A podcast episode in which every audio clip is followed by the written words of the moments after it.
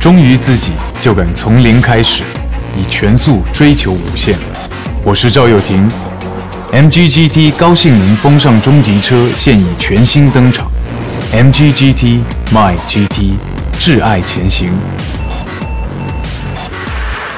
大家好，欢迎收听百车全说，我是主播三刀。前一段时间呢，我聊了一款非常啊热门的小型车啊，RX 二五。当时的这款车型呢，跟大家也提到过了啊，找了一个非常有名的代言人，叫做金秀贤啊，杜教授。所以这款车型的，不管是呃热衷于它的一些车主，还是说热衷于金秀贤的一些啊影迷，都非常的关注。那么最近一段时间也上市了一款车型，虽然说没有找代言啊。虽然我们也看到很多车型都不会去找代言啊，不像 X 二五这么高调，但是呢，这款车型的关注度也是非常的高。曾经在 X 二五的那期节目当中，我也提到过啊，当时呢 X 二五是十月十日广州上市，然后前后脚啊，当时昂克拉九月十四号上市，缤智啊十月二十五号上市。再往前的话，创酷啊，四月十九号在北京上市。那么今天这一期呢，我们就想跟大家聊一聊缤智的这款车型啊。前段时间呢，三刀也是到了这个广本的 4S 店体验一下缤智的这款车。当时呢，也是想去试驾一下，可是苦于呢，没有就像很多的一些评测的媒体都被邀请到了一些啊名胜景点去进行一些体验和试驾啊。三刀只能是这个啊，开着自己的小车，挤着公交，挤着地铁啊，去到 4S 店去想体验一下试驾。结果呢？试驾车没有啊，不但是一家 4S 店没有，后来联系了一下南京同城的其他几家，都没有试驾车。而且后来了解了一下，其实，在周边城市啊，据我们目前得知啊，有限的范围之内也都没有试驾车，并且呢，到目前来讲，第一批订购缤智的车主也没有拿到货啊，到目前还没提车。那么订车时间，如果现在下订单的话，也是啊遥遥无期，可能根据颜色、配置各方面都会相应的长短周期都不同。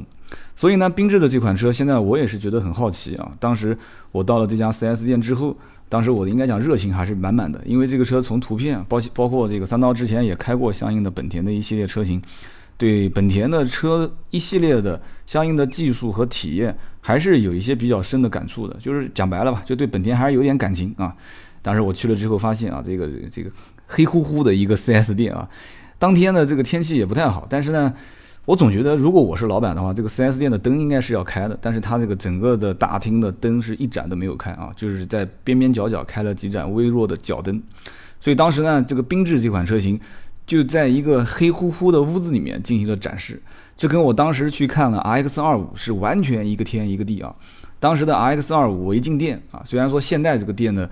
呃，整体可能也比较老旧啊，就是各方面设施啊，跟这些什么奔驰、宝马、奥迪的店不能比。但是呢，人家是当时用聚光灯把这一台新款的 RX 二五完全给啊秀了出来，完全是聚光灯。哦，当时我也记不清是四盏还是八盏了，把它给啊打亮，这款车型就明显能突出来。但是呢，当时我在本田的 4S 店很遗憾啊，缤智的这款车明没有明显的去发现它有什么很突出的展示啊，唯一让人感觉到它有突出展示的地方就是整个车辆进行了一个啊进行了一个拉花，而且进行了一个镀铬的处理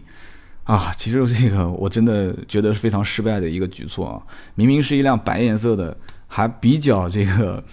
比较干净的一款车，结果呢，整个车辆做了一个像彩虹一样的彩虹糖一样的这个拉花。那么这个拉花拉完之后，他还没觉得好像不过瘾啊，就把整个车辆，包括中网，包括这个呃门槛条，包括后备箱啊，包括这个应该怎么说呢？就是很多的一些点都做了一些镀铬的装饰。这个镀铬装饰是好还是不好呢？其实从严格意义上来讲，在中国绝大多数的消费者的手里啊，他们都觉得镀铬的车子呢档次更高啊，然后呢，呃更有这个。尊贵奢华的感觉，但是呢，实际上从这辆车的设计的初衷来讲的话，它就是专门去掉了一大部分没必要的镀铬装饰啊，才让它变得更加的简洁和时尚。结果呢，就有点像这个中国人喝红酒一样的啊，老外花了几十年上百年啊，把这个红酒里面的糖分给。提炼出来，结果中国人加雪碧，一下就把它给加进来，说哎这样子口感更好。所以说这个镀铬饰条加上一个车身拉花，在广本的 4S 店呢这样的一个展示啊，三刀觉得是完全没有必要。这也是提一下自己的看法。第二一点呢，就是啊不知道我身上哪一点气息啊是不是不太吸引人。我进去之后当时我也是非常直截了当的讲，我说我看缤智这款车啊，我我对它比较感兴趣。虽然呢，我也不太喜欢说假话，我肯定不是买这款车的人，但是我不知道为什么销售就对我完全没有任何的兴趣啊。换了两三个销售啊，第一个销售说啊，车在这边啊，就看了一眼，然后他就闪掉了。过了一会儿，还是我主动去找了第二个销售啊。第二个销售也是简单的跟我呃绕了一下车，大概讲了一下，我说这个车配置是哪一款啊？他说这个是次顶配啊。然后我问他，我说这个 LED 大灯啊，是不是很多人对这个都比较感兴趣？他说是的啊。两句话问完，结果又消失掉了，又没有了。然后我就在一个黑漆漆的这个 4S 店的屋子里面啊，独自摸索着这样的一款啊。大家非常关心和非常热门的一个车型，就是本田的缤智。结果没有办法，实在太黑了，黑到我几乎连里面的很多按钮都找不到。没办法，怎么办呢？啊，我厚着脸皮就把这个里面的就是车内的灯给打开来啊，因为实在是看不见嘛，我就把车内的这个灯光打开啊。后来发现啊，不错，LED 的内饰灯光还是非常有科技感的。那么就着这个 LED 的啊内灯内饰的这个灯光啊，我简单的就是把。缤智的内饰啊，触摸了一下啊，简单的看了一下，包括这个自发光的仪表盘，因为本田很多的车型，我觉得比较它具有让我有吸引力的地方，就是它的这个仪表台跟它的这个中控这一块的非常具有科技感的一些啊，虽然它这个科技感不是说更前沿啊，而是更实用、更家用的一些这种数字体验啊，当时我就简单看了一下，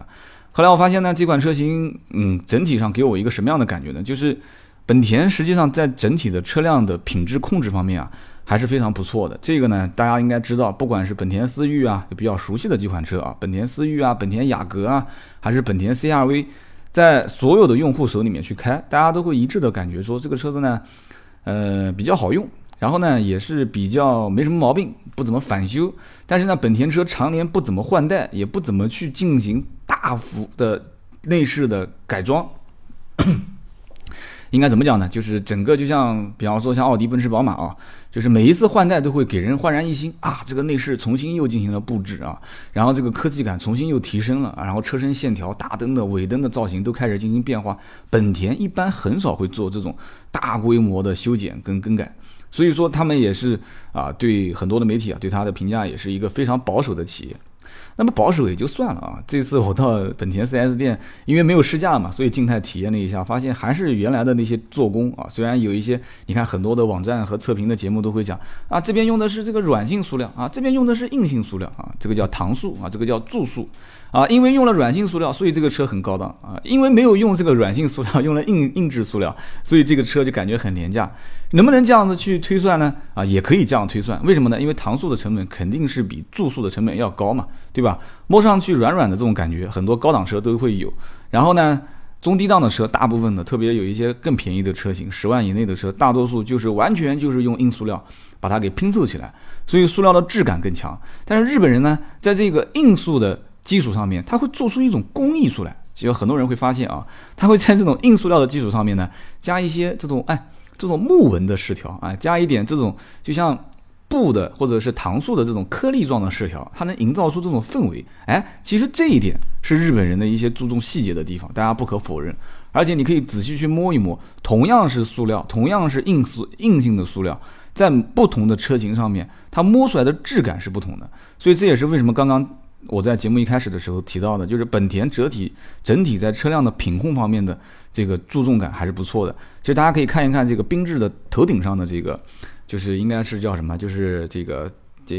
呃，就是头部的这个顶上的这一个一块饰板，因为以前我们经常会遇到，你比方说贴前挡风玻璃的膜的时候，那个烤枪，我们经常会遇到烤枪一不小心啊，它在烤这个四个边角的时候，把顶上的两个顶棚啊，顶棚的两个角给烤糊掉了，或者烤出了一个洞。其实换这个顶棚的这个成本是非常非常高的，而且甚至于是要把前挡风玻璃跟后挡风玻璃都要下下来。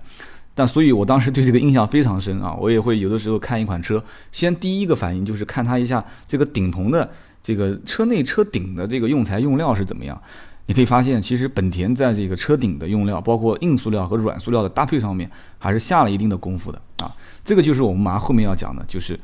这款车型就是想针对啊年轻人二三十岁的这个层次的一些消费者，他不希望把这个车辆的整个定位，他也不可能把它定位定位在年龄层次太高的一些消费者的手上。所以说，这里面一系列的宝马，后面我们会具体去讲一讲它的配置方面啊，它的每一个拿出来的杀手锏啊，包括它的，包括它的品控啊，包括它的一些科技的配备。都是针对年轻人的啊，都是针对年轻人的，包括什么一键式启动啦啊，包括用红颜色的按钮做一键式一键式启动，用绿颜色的按钮做它的啊 E C O N 的这种啊绿色环环保的这样的一个操控键啊，包括全景天窗，包括 L E D 大灯啊，包括它的这个一体式的中控台，就所谓的叫悬浮式中控，这些都是炫技巧啊，就像唱歌一样的，就是炫技巧的一些东西啊，给你们能看得到摸得着，觉得说啊，我花了十六万、十七万啊、十八万。还是比较值的啊，然后我给了你一个一点八升排量的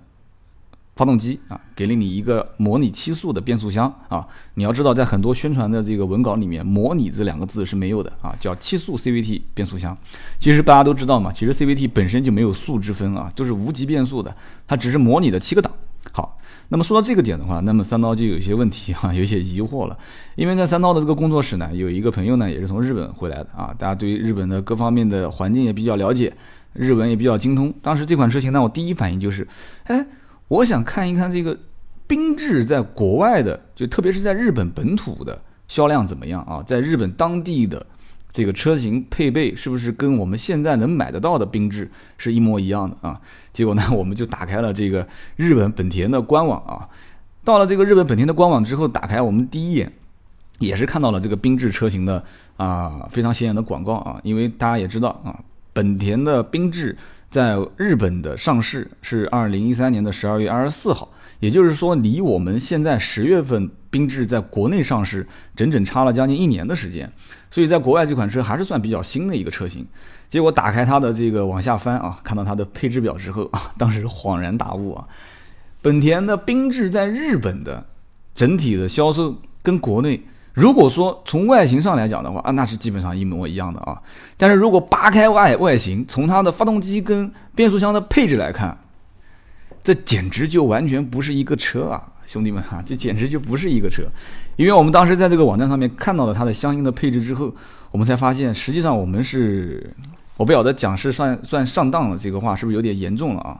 本田缤智在国内配置的是一点八升的发动机啊，很多人讲说这个发动机就是凌派的发动机啊 啊，这个但是这个我们不去啊去证实它是不是凌派的发动机，还有人说是思域的发动机，但是缤智这款车确实在发动机功率和它的马力的配比的调校方面啊，还是降低了很多。你比方说思域一百零四千瓦，一百四十一的啊马匹啊马力，一百凌派是一百零二，然后一百三十九的马力啊，然后缤智就降到了一百千瓦和一百三十六匹马力。好，然后我们如果说不去看它的一点八升的发动机是不是调弱了啊，有很多人讲说，哎，为什么要调弱呢？明明是有一款四驱的车型，它应该是调高才对啊。然后又有人开始说了，说啊，这个车子呢，就是为了让年轻人开起来更舒适，对吧？小的 SUV 又不想让它做的那么激进，对不对？然后跟这个七速的 CVT 变速箱去进行一个配比，虽然说踩起来噪音啊，本田一贯的这个发动机噪音比较大啊，这个实际上还是仁者见仁，智者见智啊。很多人说这个本田车开起来一点声音都没有，我不知道为什么会言论上面会相差那么大，但是确实我体验过的，包括飞度啊，包括思域啊，包括啊 CRV 这些车型。发动机噪音还确实是有点偏大啊，可能也是确实跟它 CVT 的变速箱是有一定的关系啊。虽然说飞度一会儿 CVT 一会儿五速一会儿 CVT 来回变，现在又变回 CVT 了，但是这个一点八升用在缤智上面的发动机，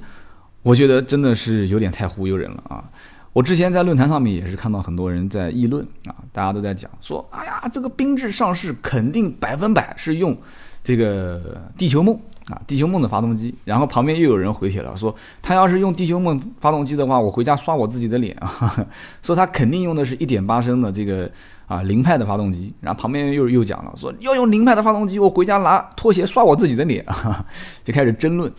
结果争论来争论去之后，发现啊，果然上市的这款车型没有用这个地球梦发动机。那么听到这里呢，很多人就会啊，有些小白就要问了：这个什么地球梦啊，我就没搞懂，对吧？三刀你说来说去跟国外不一样，在哪边不一样，你就直接讲就可以了嘛。说点简单的啊，好，那就直接讲点简单的。在日本的正式发售的车，就是发售的车型当中呢，是这样的一个排量标准啊。一个呢就是一点五升的，就是不带混动的这样的一个排量。那么另外一个呢，就是一点五带混合动力的这样的一个排量。那么大家要知道，这个一点五带混合动力的技术，并不是简简单单的只是加那么一个电机啊，进行一个供电啊，这个车就是混动了。这里面包括发动机的整体构造，包括它配合的，大家一定要听好了啊，双离合的变速箱。这整个的一套系统跟我们现在所看到的缤智上面的1.8升配 CVT 变速箱是完全两个概念，所以在日本呢，也是主推的是一点五混动的这样的一款车型，而一点五混动的这样一款车型在日本配备的各个标准也是非常非常细的，包括前置前驱啊，包括四驱，然后包括这个 Hybrid X、Hybrid Z，就是它细分的有大概有一二三四五六款车型。而且售价的话啊，大家实际上就不用听了啊，因为一听到国外的车型售价，自己心里面都拔凉拔凉的啊。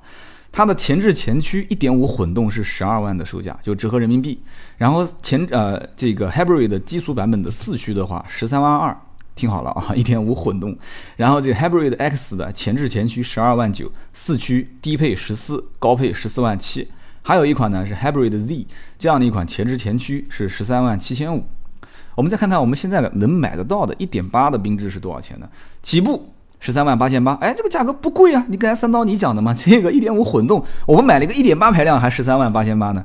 大家要看好了，十三万八千八是一点八手动挡啊，国外的这个缤智是没有手动挡的，都是 CVT 啊，或者是。这个双离合变速箱啊，那么如果是要买到自动挡的话，对不起，十四万六千八啊，十四万六千八。如果要是在我们刚刚看到的这个 Hybrid 的这个车型当中，已经可以买到它最顶配的那款车型了，就是 Hybrid X 的四驱的高配啊。那么在国内只能买到买到一个两驱一点八升的精英版，就是低配的一点八排量自动挡，十四万六千八。对不起，如果想要再买更好一点，这也是目前来讲卖的最好的一款。就是大家订购最多的，就是一点八升两驱豪华配置的 CVT 无级变速的这样的一款车型。为什么卖得好呢？其实非常简单，因为该有的一键式启动，对吧？该有的这个 ECO 能 ON 的这个绿绿色环保的这个节能的啊这个配置，再加上它的这个 LED 大灯，该有的都有啊。镀铬的这个门把手啊，加上这个熏黑的轮毂，十七寸的，什么都有了。如果你不买这一款，那对不起，这些配置你都没有。那怎么办啊？包括全景天窗啊，大家都知道比较炫的全景天窗，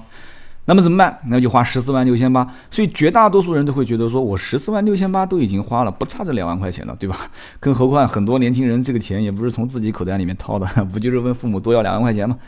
虽然讲的有点不太好听啊，但是确实是这么回事。所以现在绝大多数啊订购的客户都是选择的十六万三千八的这款车，而很少有人选购。十四万六千八，那么手动挡就更少了，只会更高的去选旗舰型，就是十八万九千八的这款车型，所以以至于现在在国内的售价啊，你如果三刀我讲是有点偏高，大家也可能要喷我说三刀你别讲了，现在什么车子国外卖的不比国内便宜？不仅仅是本田缤智这款车啊，但是呢，我觉得如果把一个车型国外跟国内售价不同也就算了，排量也不同了。这个排量整个就是两套技术，两套完全不在同一个时代的技术来进行在国内销售，我觉得有点坑啊。虽然说日本车本身就不是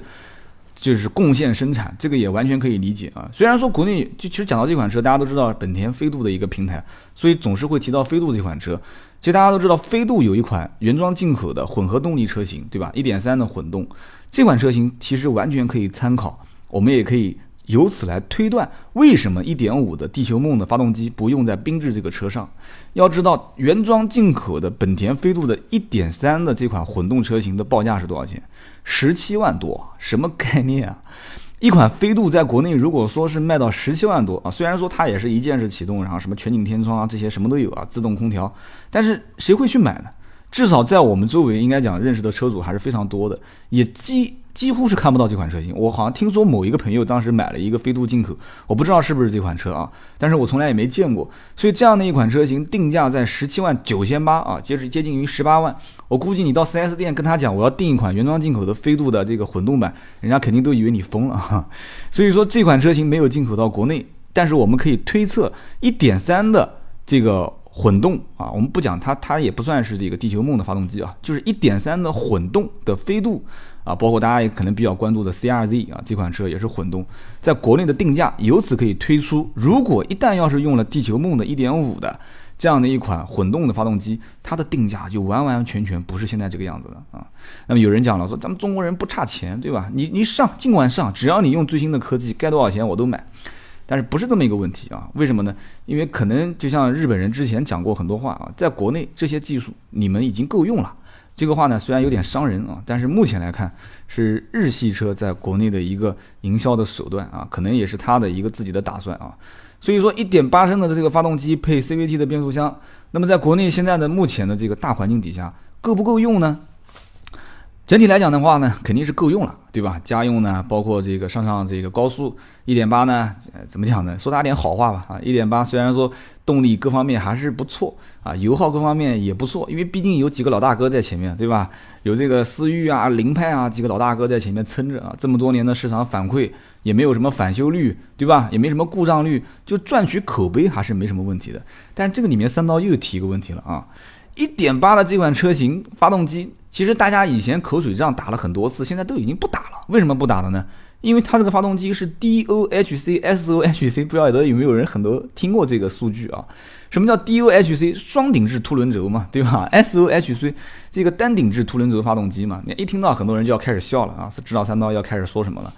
这个车一点八升的发动机，对吧？你说好用那也就算了，你说省油那也就算了啊。但是你是 SOHC 的单顶置凸轮轴发动机，就是就简单的讲，就是它的进气门和排气门的开启和关闭动作是在同一个时间进行操作的，是同时负责的。那么这个 DOHC 的双顶置凸轮轴发动机呢，是两个顶置凸轮轴，这个讲的就是废话有点啊。但是它的开启和关闭动作是分别由专门的一个凸轮轴机凸轮轴进行一个管理的，大家一听就知道了，这根本就不是一个时代的产物嘛，对吧？肯定是后者比前者更加复杂，对吧？在汽车性能上面有更好的提升，而且对于配气的过程肯定有更好的控制，这个正常的思路去想肯定是的嘛，对吧？但是呢，很遗憾啊，这个一点八升的发动机，它就是 SOHC 单顶置凸轮轴发动机啊，这个可能不能再往下讲了。讲到最后，大家会觉得说，哎，那我看那么多的测评报告，为什么那么多测评的人就没跟我说这些东西呢？这个完全没必要说了。为什么呢？因为如果要是把这个问题从 SOHC 老的发动机的技术开始往前推导。推导到用了这台发动机在缤智的车上，再往前推导，推导到用了这个 CVT 的变速箱，为什么没有没有跟国外就是日本当地本土去平行进口，去平行它最先进的地球梦的技术？那么就涉及到的可能不仅仅是一个商业上的问题点了。所以说今天的这一期讲到现在目前为止啊，可能。我相信，也许啊，这个本田的厂家要是听到的话，估计就要非常郁闷了啊，因为这个里面不仅仅是本田一款车，其实在国内非常多。你整个放眼望去啊，不仅仅是本田，包括丰田啊，包括日产，大多数的车型，为什么国内一直在讲不贡献生产跟国外？其实真正讲的不一定是讲它的品质有太大的问题，而是讲的是国外的最先进的技术没有和国内共享。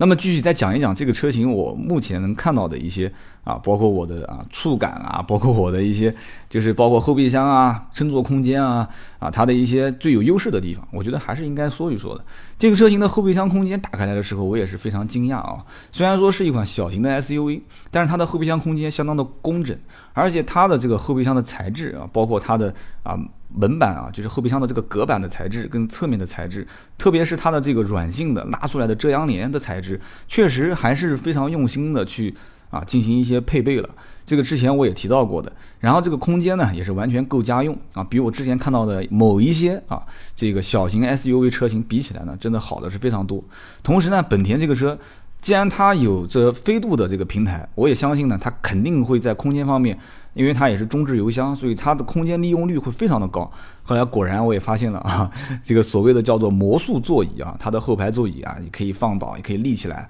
很奇怪的一个座椅。但是不管怎么奇怪，这个座椅的搭配的形式非常多，所以呢，也就营造了非常大的一个后排乘坐空间以及后备箱的储物空间，这个是非常有优势的啊。然后我坐在它的车内也发现，它的后排的空间确实是大。而且这个大呢是有人让给人一种匪夷所思的大，因为我认为坐进去之后，这个车的后排空间应该基本上前面的膝盖啊就差不多一个拳或者半个拳啊，应该就顶到前面的这个啊前排座椅。但是我实际坐进去之后发现真的相当大，因为前排座椅我已经坐过了啊，我就是主驾驶，我试驾过，不是试驾就是静态体验过之后，我坐到了后排之后发现几乎是两拳的距离啊，非常非常大，而且呢它的中控的位置因为它不是悬浮式的中控嘛，所以说它的整个的这个扶手箱的位置有点靠后。虽然说对于前排的这个主驾驶跟副驾驶拿东西，可能需要人整个扭过来啊，头也要扭过来，身体要扭过来。但是对于后排的这个乘客来讲的话，如果他需要用啊这个扶手箱里面的东西打开的方式还是比较简单的，就是它有点靠后。但是呢，这个悬浮式中控也是可以说到说到的地方啊。悬浮式中控真的是很提升档次啊，真的相当提升档次。虽然说，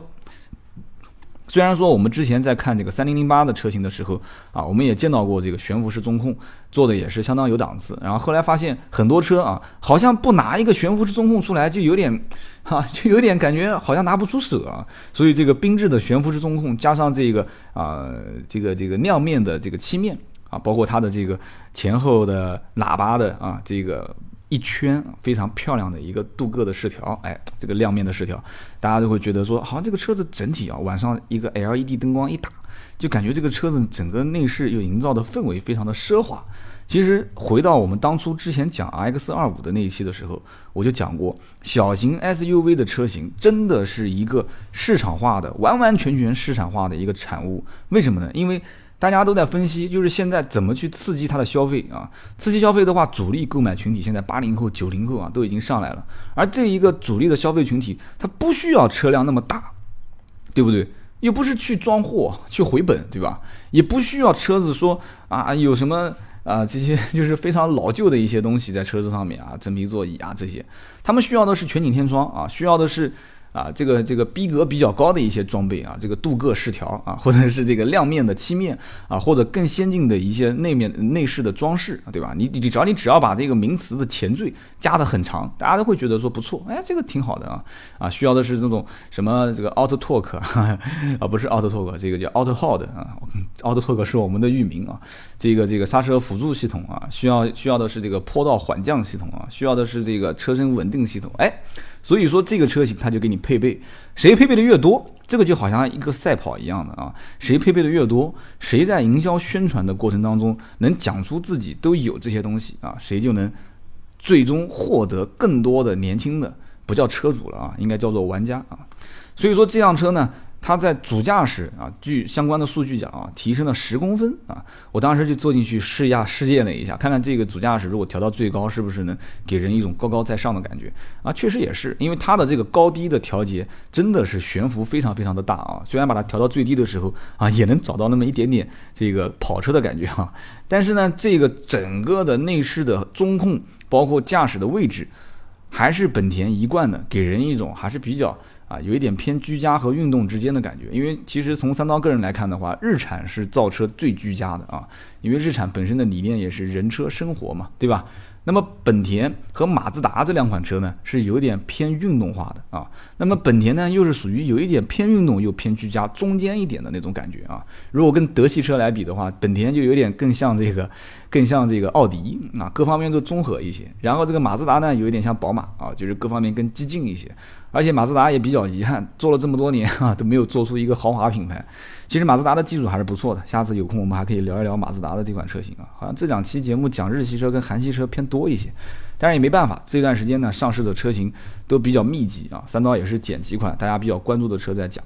所以说缤智的这款车啊，其实大家更多的还是比较关注的是它那个智能的这个叫智能屏互联系统。其实这个智联屏智能屏的互联系统在很多车上都有啊，不仅仅是在缤智的这款车。三刀呢也不想多说，因为今后在如果提到本田车型的时候，可能多的还是会提到这款车型的这个叫智能屏互联系统。唯一的有一点需要讲的就是它的这个屏幕的触感啊，有人讲说用的是苹果的技术，苹果的屏，这个没没有太多的能考证的地方啊。但是呢，最起码从它屏幕的质感和屏幕的分辨率上来讲的话，我觉得很多的厂家是可以。是可以去学习它的一些相关的这个，应该算它差的长处吧。我觉得本田有点像索尼啊，我不晓得这个本田跟索尼的关系是什么样。它的很多的科技的配备，在实用性跟体验的感觉上还是非常不错的啊，灵敏度跟触感。然后这次呢也是比较意外的，就是啊，虽然我也之前看过评测，看过相关的数据，就是它在这个空调出风口方面啊，空调的出风口的设计方面啊，有一些别出心裁的地方，大家可以看看很多测评上面都会在讲。说它是一体式的一个横长条，然后三个出风口可以独立调节，为什么呢？是因为在靠窗户的位置的温度和靠主驾驶和副驾驶的温度是不一样的啊。你不一样嘛，你就做个双区恒温空调不就行了吗？但是很遗憾，只有在最顶配的那款车上才会有双区恒温空调，在次顶配上面仅仅才有一个自动空调啊。那么其他的，对不起，就是手动空调。但是这个出风口可以弥补一下这个相应的缺陷。那么这个车子的出风口除了是有一个特色以外，它的空调的控制按钮也有特色啊，也是这个触摸的。但是实话实讲，这个触摸算不算特色呢？啊，这个也是仁者见仁，智者见智了。因为在触摸的这个环节方面啊。我想每个人在生活当中，除了手机、iPad，甚至于平板电脑，很多东西都是在触摸啊，所以都习惯了，也就没有什么太多的啊这种眼眼前一亮的感觉了。整体来讲的话呢，啊三刀也不想总结什么啊，因为大家都知道每一款车存在必有它的道理，只是觉得这款车型呢，如果要想大卖的话啊，如果要想热卖，十八万多的这个价格，我觉得还是有点偏高啊，所以三刀个人觉得这款车的下浮的。就是让价的空间还是有的，但是呢，也是让我心里面比较遗憾的，就是啊，这个缤呃缤智这款车投身的是广汽的这个东家啊，大家也知道这个什么广汽丰田、一汽丰田两家现在都是在互相抢占最有优势的一些车型啊，你出一款卡罗拉，我就出一款什么。啊，大家都懂的啊，所以说每个人手上都要拿几款最有优势的车来卖，所以这个缤智一旦上市之后啊。会不会再出现一个什么智啊、什么智这种 SUV 啊？我讲的是本田自己家啊，这是非常有可能的啊。这是第一点，就是本家之间广汽一汽互相要想抢一点市场。其次呢，就是缤智现在在这种小型的 SUV 厮杀的非常火的时候啊啊上市了，所以也就能看得出他也是想啊。带着一丝啊，就是我我跟你拼了，我我拿出我的看家本领跟你们抢市场，这个市场不抢也是块肥肉，对吧？每个人能抢多少看各自的本事。所以缤智这款车型目前在现有的定价基础上，三刀分析还是有一定的下探幅度的。但是呢，我希望他不要学他的老大哥啊，就像飞度这种车型啊，常年提不到货。飞度是非常奇葩的一款车型，人人都说好，人人都想买。但是到了 4S 店，发现这个理想和现实差距是比较远的啊。第一个呢，优惠幅度一直都比较少。飞度从上市以来，好像几乎几乎是没有让价过万过啊。哪怕就是快要退市的老款车型和新款车型两个车同时在卖，老款车都没让过万，都是几千块钱的优惠。那么现在加上国家的节能补贴，加上 4S 店的让价，也就几千块钱啊。之前一直都不让价，现在就让几千块钱。所以我希望呢，缤智这款车啊，不要学他的老大哥啊，这个不叫老大哥了，叫老前辈啊，一直都不让价，一直都是怎么样？但是这个车子目前我了解的情况是，卖的那是相当的好。当时这款车还没有展车和现货的时候，这个车子据说一家 4S 店的订单已经收了好几十个了。那么现在这个车没有一个人提货的情况下啊，每一天订单也是络绎不绝啊。但是虽然说订的都是次顶配的那一款，十六万多，所以说这个车型呢，我也觉得可能厂家如果一旦不放量的话，这个价格想要下探的可能性不大啊。虽然说三刀在这边呼吁说，哎呀，这个发动机、变速箱平台跟国外不同步，但是你放心，仍然还是有人要买。为什么呢？外观控嘛，对吧？技术控嘛。但是呢。我觉得下探的可能性还是有的啊！如果说这个车一旦价格要是下探的话啊，那就非常恐怖了啊！一点八排量又是非常精致的一款啊，设计都很，呃，就怎么讲呢？很时髦的一个车型，各方面的品控也不错。虽然说发动机跟变速箱技术老旧一些，但是明显会三刀就是简单闭着眼睛想，估计它的返修率也会相对比较低，空间也比较大啊。怎么算这个车？如果价格一旦下探啊，还是卖的会比较好的一款车型。所以说，小型 SUV 的市场呢，三刀呢将来也是比较看好，但是呢，也是希望商家呢，啊，也不要挣钱挣得太眼红，该释放一些啊，这个价格优惠下探一些市场还是可以的。但是这个话呢，可能对于我们自主品牌来讲的话，又面临一些危机了啊。所以三刀以后也会多聊一聊自主品牌，给他们啊，咱们的自主品牌打打气。那么好的，今天的这一期的百车全说，我们就讲了这个缤智啊，小广告也没打，最后跟大家说一下，欢迎大家订阅我们的微信公众号啊，搜索中文百车全说啊，或者是英文 B 五四五八五九都可以搜索到这个我们的订阅号，欢迎大家订阅。那么前面再跟大家讲一句话，就是订阅号每一天的三篇文章，大家呢也欢迎多多转发啊，在朋友圈转发。呃，也是我们的兄弟非常用心的去整理的一些文章。然后今后呢，啊，三刀也会在我们的订阅号里面追加一篇文章啊。这篇文章呢，就是可以推荐一个在我们南京啊本地的非常优质的啊，甚至是经过认证的一些二手车的车源，大家关注的可以看一看。有需要咨询的，也可以在订阅号上面进行一些留言。然后同时呢，我们呃会员系统也是在。慢慢就要上线的阶段啊，现在目前已经是在上线内测了。大家我看到有很多人已经在注册我们的会员了。那么很多人会提问说，这个会员系统将来会怎么操作啊？啊，这个怎么去进行提供服务啊？这些呢，将来我们都会在节目里面专门跟大家进行一期啊讲解这个会员制是怎么玩的，跟大家怎么去进行互动。那么好的，今天这一期百车全说我们就到这里，我们下一期接着聊。